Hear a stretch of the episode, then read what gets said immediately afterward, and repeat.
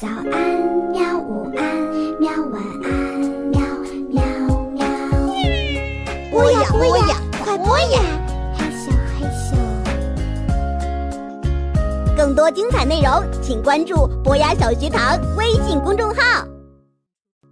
同学们、小朋友，大家好，这里是博雅小学堂，我是老潘，又到了说新闻的时间了。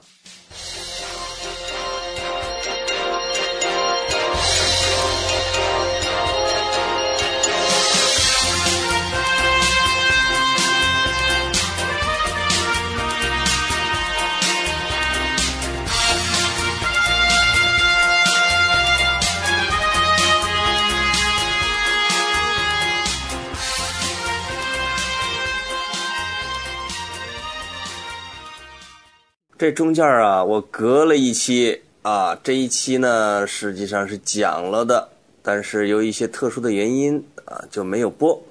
这次我就续上。前几天有一个新闻让我很开心，就是我给小朋友曾经讲过一次神农架，还记得吗？就是中国最神秘的一片山地。呃，神农架刚刚被联合国。教科文组织给评为了世界自然遗产，就成了中国的第五十个世界文化遗产和自然遗产，在全世界呢排名第二。啊，这个第一名是意大利，五十一个，那这个中国的增长的速度是很快的啊，很快就会成为这个第一名，就世界上。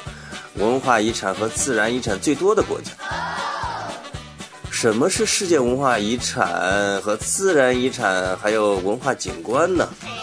我可以跟大家慢慢的讲一讲，以及咱们国家呀，到底有哪些地方是成了世界文化遗产？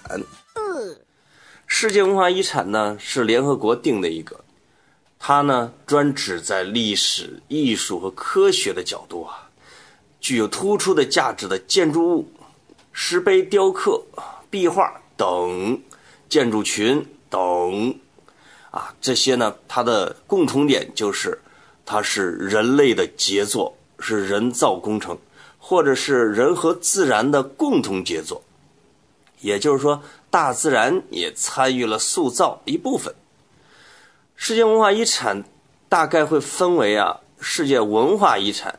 世界自然遗产、世界景观遗产和世界文化与自然双遗产。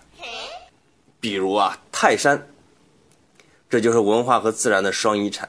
一方面，它处在山东平原上，一望无际，是人类的杰出的文化的现象。同时呢，从两千年以前呐，从秦始皇他们那波开始，皇帝只要当了皇帝。就跑到泰山上去封禅，以表示啊，去跟上天的对话。老天爷呢就批准他当皇上，来鼓励他当皇上。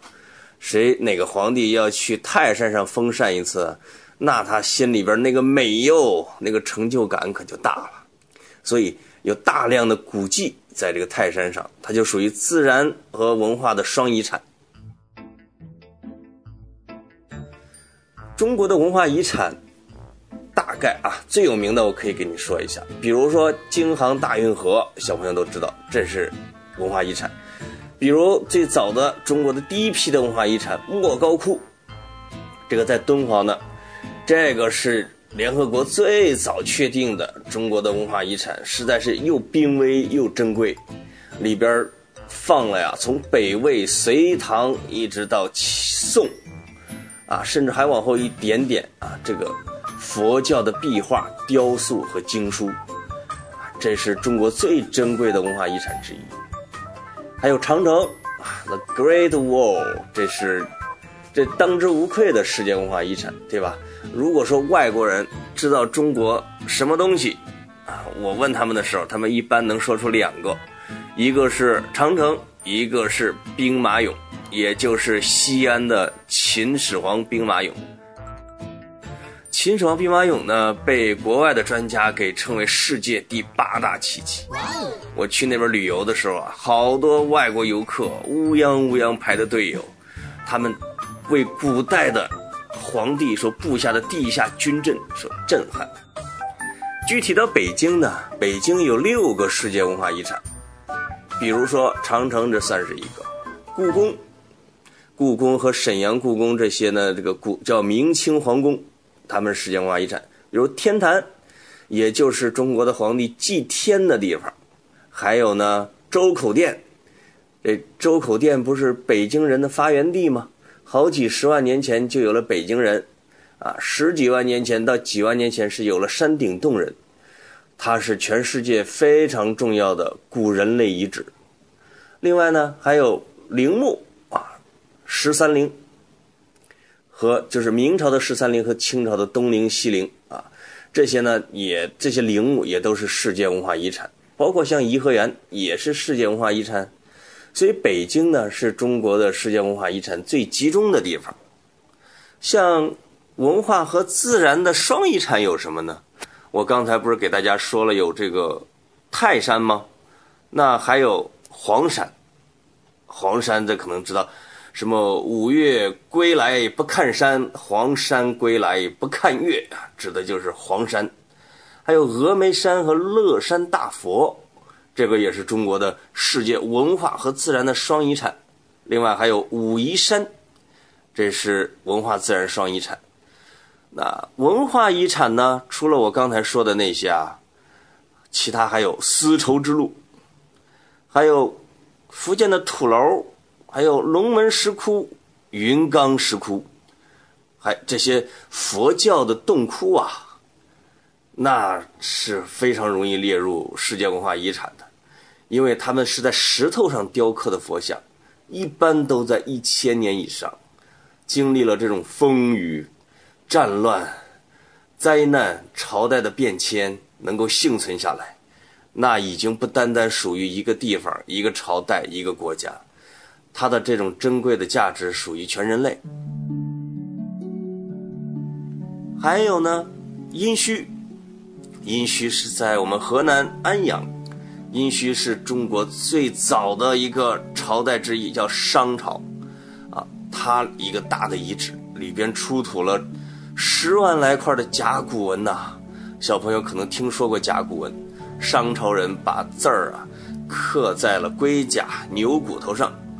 来占卜，也就是算卦，来，棒放火里烧一下，看它的裂纹然后就有巫师开始算，说明天我们纣王出去跟西周打仗，能不能打得赢？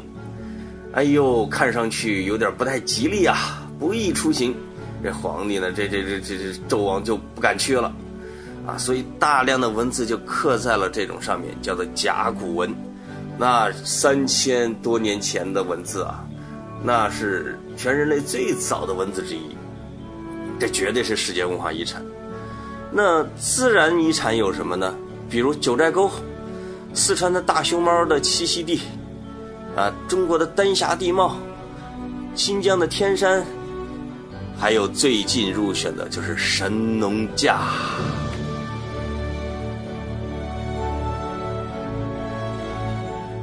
那意大利、西班牙、中国这些有悠久的古代文明的地方啊，是世界文化遗产集中的地方。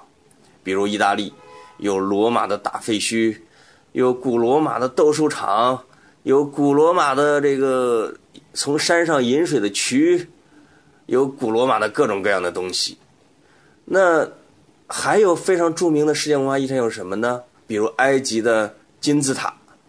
埃及的狮身人面像，还有英国的巨石阵，对吧？那各种各样的，在非洲、在西亚、在古巴比伦的地方，在古希腊，比如古希腊的帕特农神庙，这些都是文化遗产。他们这中间呀，其实在那个年代的建筑，绝大部分都已经被毁坏了。这些古建筑能够幸存下来，既是他们的幸运，也是某种的启示，他们由于太高大、太过坚固，比如说古罗马的斗兽场，中间有几百年的功夫啊，被老百姓、被教皇给一车一车的给拉走，去烧石灰去了，去盖教堂去了。这古罗马的斗兽场给挖走了一半现在还剩一个残壳，那也让人因这个能看到它当年的这种辉煌，它的壮丽啊，所以我们对这些文化遗产呢，是应该大力保护，不能破坏的。前天我看到一个视频，有一个不知道珍惜的家伙呀，他爬到长城上去了，他爬到长城的废墟。那一段长城是破的，他呢就拳打脚踢对着那个长城砖，那可是明朝的呀，那可是四五百年历史的长城啊，咣剁掉一块砖，咣扒掉一块砖，自己还不以为耻，反以为荣，在视频里边往外炫耀，结果呢被抓起来了，拘留了，要拘留好几天，这些都告诉我们小朋友，我们不能学这种人，我们呢。是要一边研究学习文化遗产，一边要保护它们。好的，小朋友，我就大概给小朋友讲一下我们中国的世界文化遗产。更多的资料，欢迎您自己去查。好的，小朋友，再见。